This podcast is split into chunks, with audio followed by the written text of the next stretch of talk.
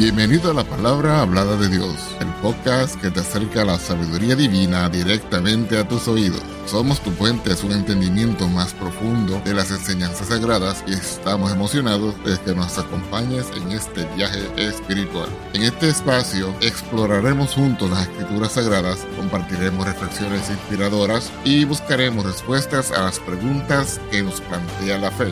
Nuestra misión es brindarte una experiencia enriquecedora y edificante donde puedas encontrar consuelo, orientación y entendimiento a través de la palabra de Dios. Si deseas conocer más acerca de nuestro podcast o acceder a recursos adicionales, visita nuestro sitio web en www.lphdd.org.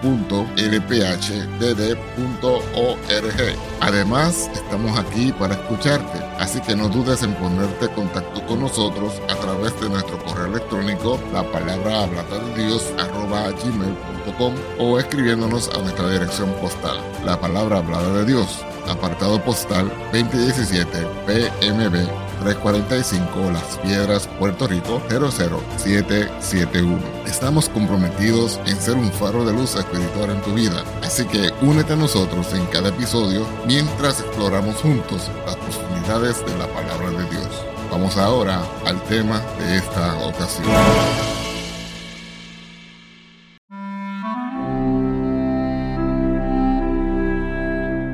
En el corazón del libro del Apocalipsis entre visiones apocalípticas y mensajes proféticos, emerge un relato de una iglesia que, a pesar de su poca potencia, brillaba como una luz en la oscuridad del mundo. La iglesia de Filadelfia, una comunidad no por su tamaño, sino por su fidelidad incrementable al Señor, es el foco de nuestro estudio profundo y revelador. Imaginen una ciudad envuelta en la sombra del imperio romano, una iglesia enfrentando la presión de la lealtad a un poder terrenal. En este escenario, el Cristo resucitado se levanta como el santo y verdadero, poseedor de la llave de David, desafiando las normas del mundo y estableciendo su autoridad indiscutible sobre la iglesia. En el crisol de la historia, la iglesia de Filadelfia destaca por su lealtad a la palabra de Dios y su firmeza al no negar el nombre de Jesús. En un tiempo donde la fe titubea y la persecución amenaza, esta iglesia resplandece aunque tenga un poco de potencia. Ese resplandor no se puede extinguir. Hoy nos adentramos en Apocalipsis capítulo 3, versos 7 al 13, donde la exhortación que ninguno tome tu corona resuena como un llamado urgente para una iglesia que enfrenta desafíos, tentaciones y presiones similares. Acompáñanos en este viaje profundo hacia el corazón del mensaje divino, explorando no solo la iglesia de Filadelfia, sino también examinando nuestras propias vidas en busca de fidelidad, perseverancia y la promesa de una corona que ningún poder terrenal puede arrebatar. Vamos a dar lectura Apocalipsis capítulo 3, versos 7 al 13, y lo hacemos en el nombre del Señor Jesucristo. Y escribe al ángel de la iglesia en Filadelfia. Estas cosas dice el santo, el verdadero, el que tiene la llave de David, el que abre y ninguno cierra, y cierra y ninguno abre. Yo conozco tus obras, he aquí, he dado una puerta abierta delante de ti la cual ninguno puede cerrar, porque tienes un poco de potencia, y has guardado mi palabra, y no has negado mi nombre. He aquí, yo doy de la sinagoga de Satanás, los que se dicen ser judíos y no lo son, mas mienten. He aquí, yo los constreñiré a que vengan y adoren delante de tus pies, y sepan que yo te he amado. Porque has guardado la palabra de mi paciencia, yo también te guardaré de la hora de la tentación que ha de venir en todo el mundo para probar a los que moran en la tierra. He aquí, yo vengo presto, retén lo que tienes para que ninguno tome tu corona. Al que venciere, yo lo haré columna en el templo de mi Dios, y nunca más saldrá fuera, y escribiré sobre él el nombre de mi Dios, y el nombre de la ciudad de mi Dios, la nueva Jerusalén, la cual desciende del cielo de con mi Dios y mi nombre nuevo. El que tiene oído, oiga lo que el Espíritu dice a las iglesias. El tema para esta ocasión es que ninguno tome tu corona. Para comprender plenamente el mensaje dirigido a la iglesia de Filadelfia en el libro de Apocalipsis, es esencial sumergirse en el contexto histórico que envolvía a esta ciudad en la antigua Asia Menor. Filadelfia fue fundada por el rey de Pérgamo, Atalus II, con ayuda de su buen amigo Ariarates V de Capadocia. Filadelfia recibió su nombre en honor al amor fraternal que caracterizaba a su fundador. A lo largo de los años, la ciudad se consolidó como un importante centro estratégico y comercial gracias a su ubicación en una ruta clave que conectaba a Sardis y la Odisea. Lo que hace peculiar a Filadelfia en el contexto bíblico es su posición política y su lealtad al imperio romano. La ciudad era conocida como la ciudad de la lealtad fraternal, debido a su fiel apoyo a Roma. Esta lealtad no solo se manifestaba en la atención política, sino también en la promoción de la cultura romana y la veneración de los emperadores como divinidades. En este trasfondo histórico, la iglesia de Filadelfia surge como una comunidad cristiana en un entorno cultural y religioso hostil. Imaginemos a los creyentes enfrentando tensiones constantes entre su devoción a Cristo y las presiones externas para rendir culto al emperador este conflicto entre la fidelidad a Dios y la lealtad al imperio romano proporciona el telón de fondo para el elogio de Cristo a esta iglesia por su fidelidad y resistencia. Además, la ciudad de Filadelfia está ubicada en una región sísmica propensa a terremotos frecuentes. La imagen de Jesús como aquel que tiene la llave de David, Apocalipsis 3.7, podría haber resonado fuertemente en los corazones de los filadelfianos, ya que las puertas eran cruciales para la seguridad en una ciudad propensa a temblores. Este contexto histórico nos proporciona un entendimiento más profundo de la situación en la que la iglesia de Filadelfia se encontraba, una iglesia arraigada en una ciudad leal a Roma, pero que mantenía su lealtad suprema a Cristo. Este escenario complejo establece el escenario para el mensaje único y personal que el Señor tiene para esta congregación. En Apocalipsis capítulo 3, verso 7, Jesús se revela a la iglesia de Filadelfia como el santo, el verdadero, el que tiene la llave de David, el que abre y ninguno cierra, y cierra y ninguno abre. Esta declaración evoca profundo significado teológico y mesiánico que se conecta con las escrituras del Antiguo Testamento y refleja la autoridad suprema de Cristo sobre su iglesia. La designación de Jesús como el santo resalta su pureza, santidad y separación absoluta del pecado. Este título es reminiscente de Isaías capítulo 6, verso 3, donde los serafines proclaman la santidad de Dios en el cielo. Dice así la palabra del Señor.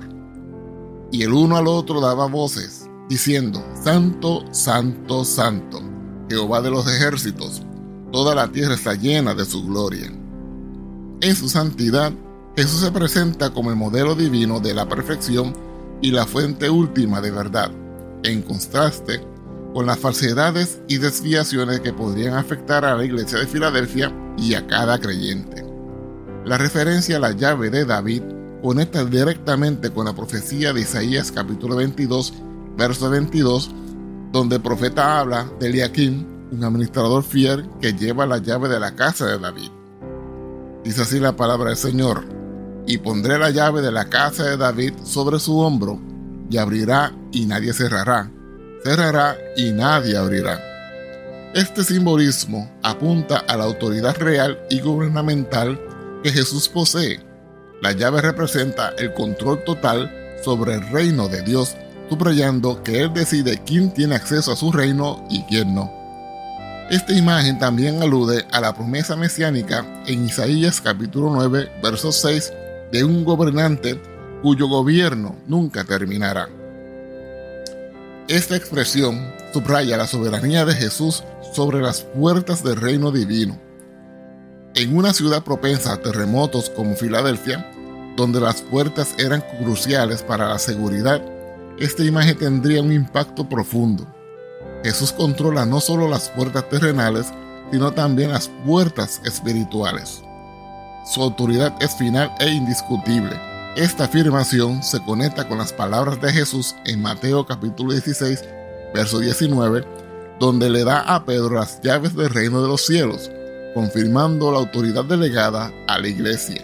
Dice así la palabra del Señor, y a ti daré las llaves del reino de los cielos, y todo lo que ligares en la tierra será ligado en los cielos, y todo lo que desatares en la tierra será desatado en los cielos. Jesús enfatiza que la iglesia de Filadelfia y, por extensión, toda la iglesia está bajo la dirección del Rey Supremo, el Señor que abre oportunidades divinas y cierra las puertas del mal.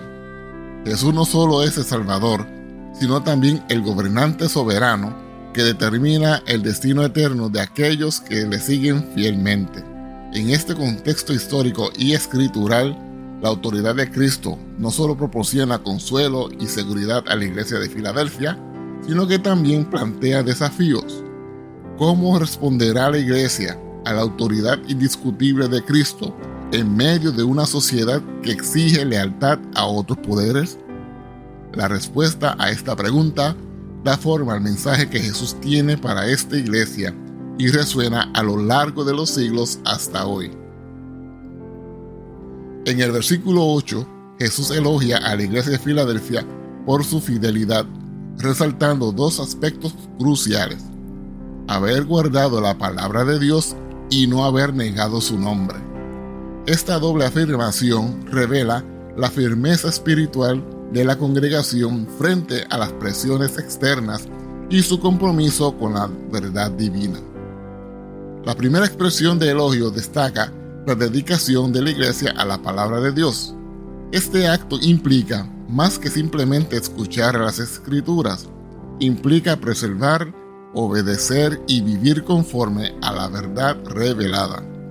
Refleja la enseñanza de Jesús en San Juan capítulo 14, verso 23, donde dice, Respondió Jesús y díjole, El que me ama, mi palabra guardará y mi Padre le amará, y vendremos a él y haremos con él morada.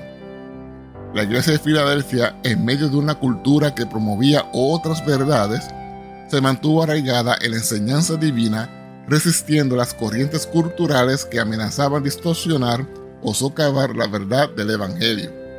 Este compromiso con la palabra de Dios no solo es un testimonio de fidelidad, sino también un faro de luz en una sociedad envuelta en oscuridad espiritual. La segunda expresión de elogio resalta la confesión abierta y valiente del nombre de Jesús. En un contexto donde la lealtad al emperador romano era un requisito, negarse a rendirle culto podía resultar en persecución y marginación. La iglesia de Filadelfia, sin embargo, se mantuvo firme en su testimonio proclamando la exclusividad de Cristo como Señor y Salvador. Esta fidelidad al nombre de Jesús se alinea con las enseñanzas de Jesús mismo en Mateo capítulo 10, versos 32 al 33, donde insta a confesarle delante de los hombres. Dice así la palabra de nuestro Señor. Cualquiera pues que me confesare delante de los hombres, le confesaré yo también delante de mi Padre que está en los cielos y cualquiera que me negare delante de los hombres, le negaré yo también delante de mi Padre que está en los cielos. En momentos de presión intensa, la iglesia de Filadelfia no cedió ante la tentación de comprometer su identidad cristiana. Este elogio de fidelidad de Filadelfia nos desafía a examinar nuestra propia relación con la palabra de Dios y la confesión de Jesús como Señor en medio de un mundo que a menudo desafía o desestima estas verdades guardamos la palabra de Dios en nuestro corazón y la aplicamos a nuestras vidas diarias? ¿Confesamos valientemente en nombre de Jesucristo en todos los aspectos de nuestra vida, incluso cuando enfrentamos oposición? La Iglesia de Filadelfia, a través de su fidelidad, nos presenta un modelo inspirador de resistencia en medio de la adversidad y nos anima a permanecer firmes en la verdad del Evangelio sin importar las presiones externas. Este aspecto de su carácter espiritual no solo fue un testimonio para su tiempo, sino que sigue siendo una llamada desafiante y relevante para la iglesia de hoy. En el versículo 8 de Apocalipsis capítulo 3, Jesús revela a la iglesia de Filadelfia una promesa extraordinaria. Dice así, yo conozco tus obras, he aquí, he dado una puerta abierta delante de ti, la cual ninguno puede cerrar. Esta imagen de una puerta abierta simboliza tanto oportunidades divinas como acceso a la presencia misma de Dios. La metáfora de una puerta abierta evoca la idea de oportunidades provenientes que Dios provee a su iglesia. En el contexto de Filadelfia, una ciudad estratégica en términos comerciales y culturales, esta imagen sugiere posibilidades de propagar el Evangelio y avanzar en el reino de Dios. Hace eco de las palabras de Pablo en 1 Corintios capítulo 16, verso 9, donde habla de una puerta abierta para ministerio eficaz. Esta promesa indica que, a pesar de las limitaciones y desafíos externos, Dios tiene un plan específico para la iglesia de Filadelfia. La puerta abierta representa oportunidades que ningún poder humano o fuerza adversa puede cerrar. La fidelidad de la iglesia a la palabra de Dios y su testimonio valiente han preparado el escenario para el favor divino y el avance del Evangelio. La imagen de una puerta abierta también sugiere acceso a la presencia misma de Dios. En el Antiguo Testamento, las puertas del templo simbolizaban la entrada a la morada de Dios. Jesús, al ofrecer una puerta abierta, invita a la iglesia no solo a realizar tareas específicas, sino también a una comunión más profunda con Él. Esta promesa resuena con las palabras de Jesús en San Juan capítulo 10, verso 9, donde declara cerrar la puerta, y aquel que entra por él obtiene salvación y comunión con Dios. La iglesia de Filadelfia, a pesar de su poca potencia, tiene acceso asegurado a la presencia divina, una invitación a experimentar la cercanía y la gracia de Dios de manera única. La promesa de una puerta abierta no solo fue para la iglesia de Filadelfia en el primer siglo, sino que también resuena para la iglesia contemporánea. Nos desafía a reconocer las oportunidades divinas que se nos presenta y a buscar activamente cómo participar en la obra de Dios en el mundo. Además, nos anima a buscar una relación más profunda con Dios, recordándonos que a través de Jesús la puerta está abierta para la comunión íntima y la participación activa en el propósito redentor de Dios. Así, la promesa de la puerta abierta revela no solo la generosidad de Dios a proveer oportunidades, sino también su deseo de que su pueblo disfrute de una comunión más profunda con Él mientras avanza en su obra en el mundo. La iglesia, entonces y ahora, está llamada a caminar a través de esta puerta abierta con valentía y expectación divina. En este contexto, la referencia a la sinagoga de Satanás se interpreta como una descripción de aquellos que, a pesar de autodenominarse judíos, no viven de acuerdo con los principios espirituales verdaderos de judaísmo o, más específicamente, de cumplimiento mesiánico en Jesucristo. Este término podría señalar a un grupo de personas que, aunque afirman ser parte del pueblo elegido de Dios, están en realidad comprometidos con ideas y prácticas que van en contra de la voluntad divina. Es importante notar que el término judíos aquí podría tener un sentido espiritual y no étnico. Se refiere a aquellos que profesan ser parte del pueblo de Dios, pero cuyas acciones y creencias contradicen esa profesión. En lugar de estar alineados con la verdad y la justicia divina, están bajo la influencia del adversario Satanás. La frase constreñiré a que vengan y adoren delante de tus pies es simbólica y denota la autoridad y victoria de la iglesia de Filadelfia sobre aquellos que se oponen a la verdad. Este acto no implica un sometimiento físico, sino más bien un reconocimiento público de la verdad divina y un cambio de actitud por parte de aquellos que estaban en oposición. En la cultura de la época, postrarse a los pies de alguien indicaba sumisión y reconocimiento. La idea principal es que, en última instancia, la verdad prevalecerá y aquellos que se oponen a ella serán confrontados con la realidad de la autoridad divina. Este acto puede interpretarse como una manifestación de la justicia divina y una confirmación de que aquellos que se mantienen fieles a Dios verán la derrota de la oposición. Jesús elogia a la iglesia de Filadelfia por su fidelidad a guardar la palabra de mi paciencia la paciencia aquí no solo se refiere a la perseverancia en medio de las pruebas, sino también a la actitud de confiar en la soberanía y el plan de Dios a pesar de las dificultades.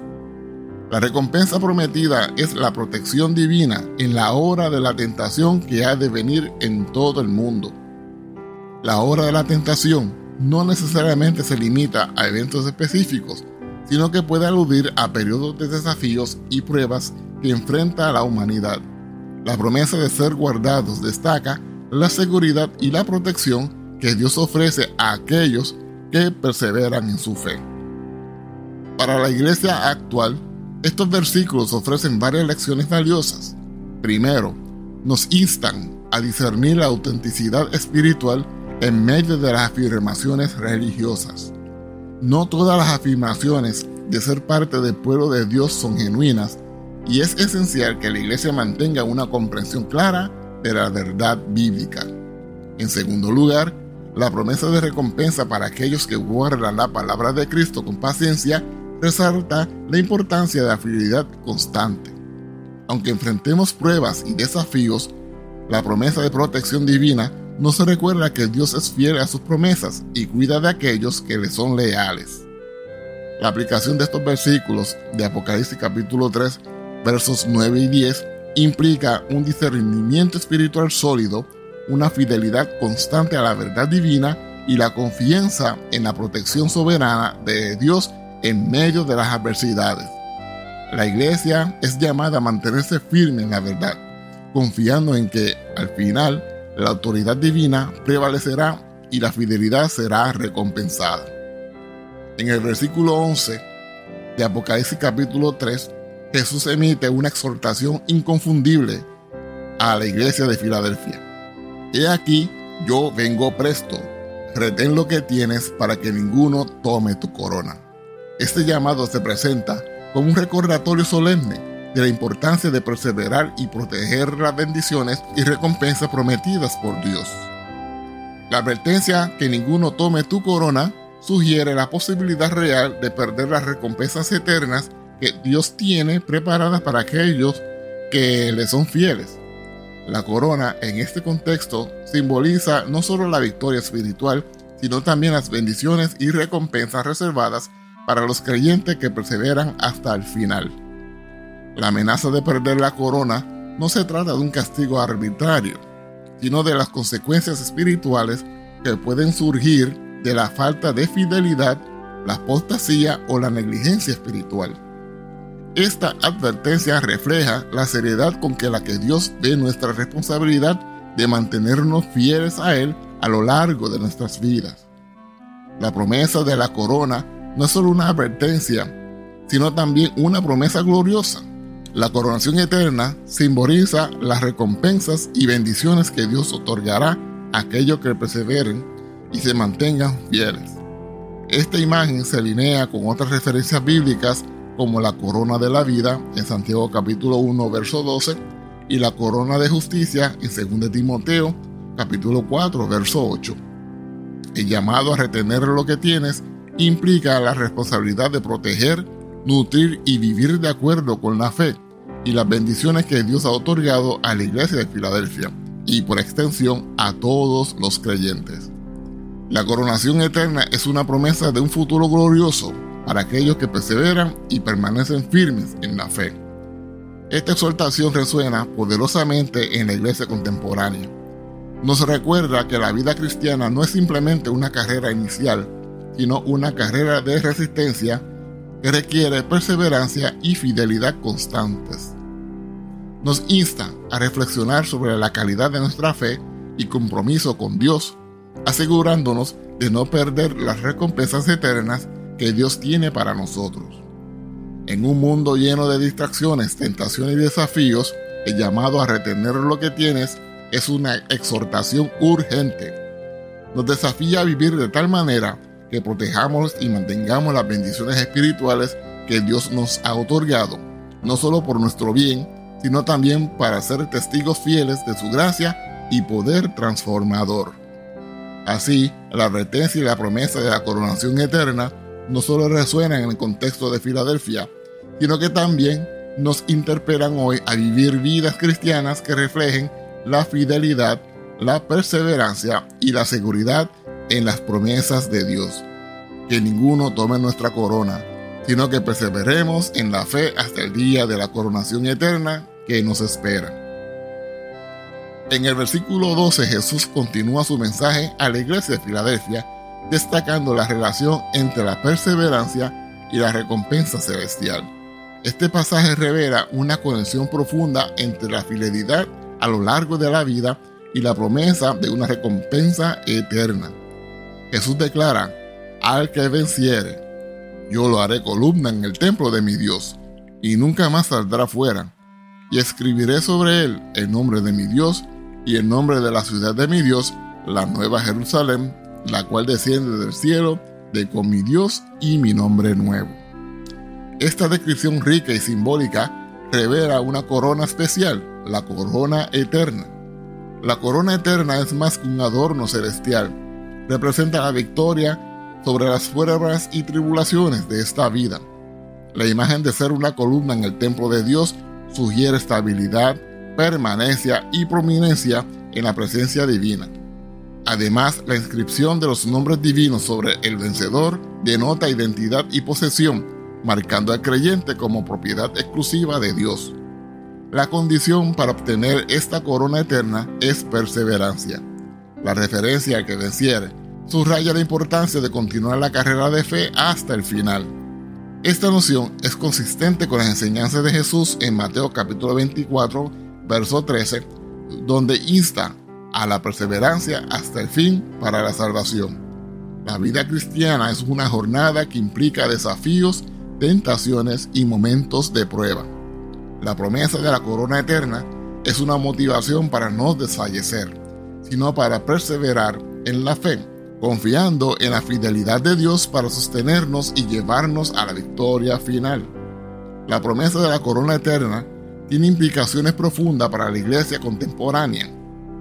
Nos desafía no solo a comenzar bien la carrera cristiana, sino a mantenernos fieles hasta el final. La perseverancia no es solo un deber, sino también una garantía de las recompensas eternas que Dios tiene reservadas para aquellos que aman y siguen a su Hijo. En un mundo lleno de distracciones y desafíos, la promesa de la corona eterna nos recuerda que la recompensa celestial superan con creces cualquier dificultad presente. Nos impulsa a vivir con un enfoque eterno, manteniendo la mirada fija en Jesucristo, el autor y consumador de nuestra fe. Hebreos capítulo 12, verso 2. Así, la promesa de la corona eterna es un llamado a la perseverancia una invitación a aferrarnos a la esperanza y una garantía de que aquellos que superen recibirán una recompensa que perdurará por la eternidad. Que esta promesa inspire y fortalezca a la iglesia actual a correr la carrera con paciencia, mirando hacia la corona eterna que aguarda a los fieles en el reino celestial. Ya para ir concluyendo, en la insondable profundidad de las escrituras resuenan las palabras apocalípticas dirigidas a la iglesia de Filadelfia, que ninguno tome tu corona. Estas palabras reverberan a través de los siglos una llamada urgente que resuena en el corazón de cada creyente comprometido con la verdad y con la fidelidad. La corona que nos espera, no solo como un símbolo de victoria, sino como una promesa eterna de recompensa, se cierne sobre nosotros como un recordatorio divino de que nuestras acciones fidelidad y perseverancia no son en vano. En un mundo donde las tentaciones asedian y las presiones del presente amenazan eclipsar la esperanza futura, la exhortación persiste, que ninguno tome tu corona.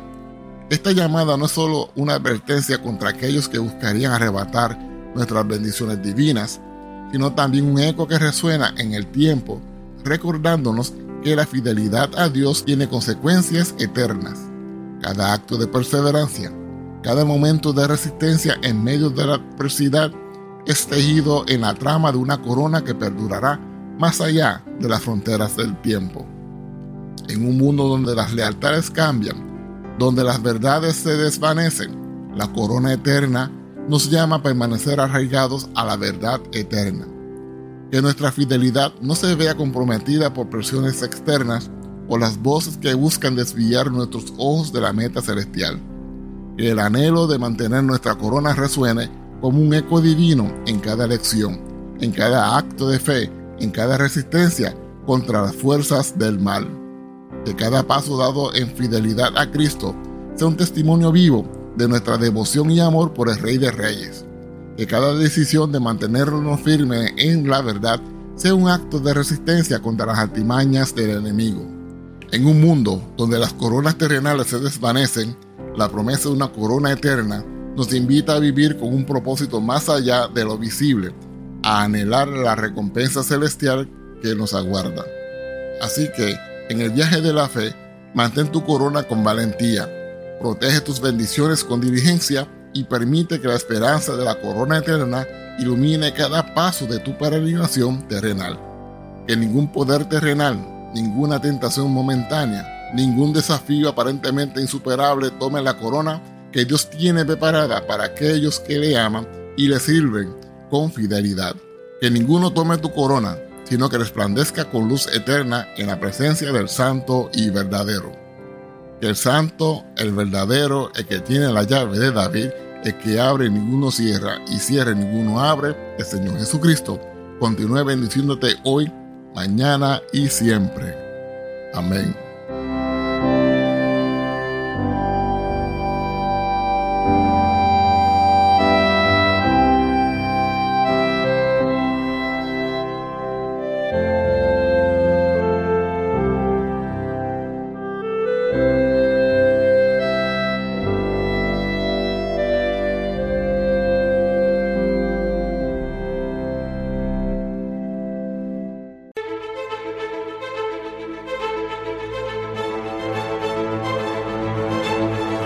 Gracias por acompañarnos en otro inspirador episodio. Esperamos que esta experiencia haya enriquecido tu espíritu y alma y que te haya acercado aún más a la sabiduría divina. Si te ha gustado lo que has escuchado, te invitamos a suscribirte a nuestro podcast y a compartirlo con amigos y familiares que también buscan el crecimiento espiritual. Tu apoyo nos ayuda a llegar a más personas y a seguir compartiendo la palabra de Dios. Recuerda que puedes acceder a más recursos y mantener contacto con nosotros a través de nuestro sitio web en www.lphdd.org. Además, estamos siempre disponibles para escucharte y responder a tus preguntas a través de nuestro correo electrónico, la palabra hablada de Dios gmail.com o escribiéndonos a nuestra dirección postal, la palabra hablada de Dios, P.O. Box 2017 PMB 345 Las Piedras, Puerto Rico 00771. Nos despedimos con gratitud por tu sintonía y te esperamos en el próximo episodio.